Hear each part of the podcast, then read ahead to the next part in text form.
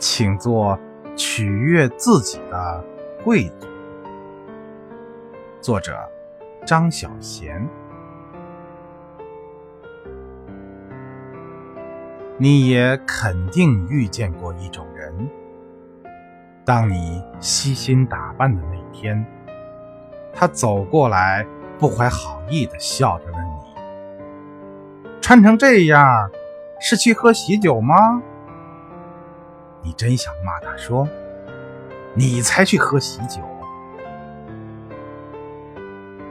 一个人难道不可以偶尔怀抱着赴宴的心情？愉悦自己吗？人生是一场秀，我们每个人都走秀，都有自己的姿态。当你不在乎别人的想法和目光，你才能够走出自己。真正苍白的，是期待别人的认同，尤其是那些与你无关的人，那才是落难。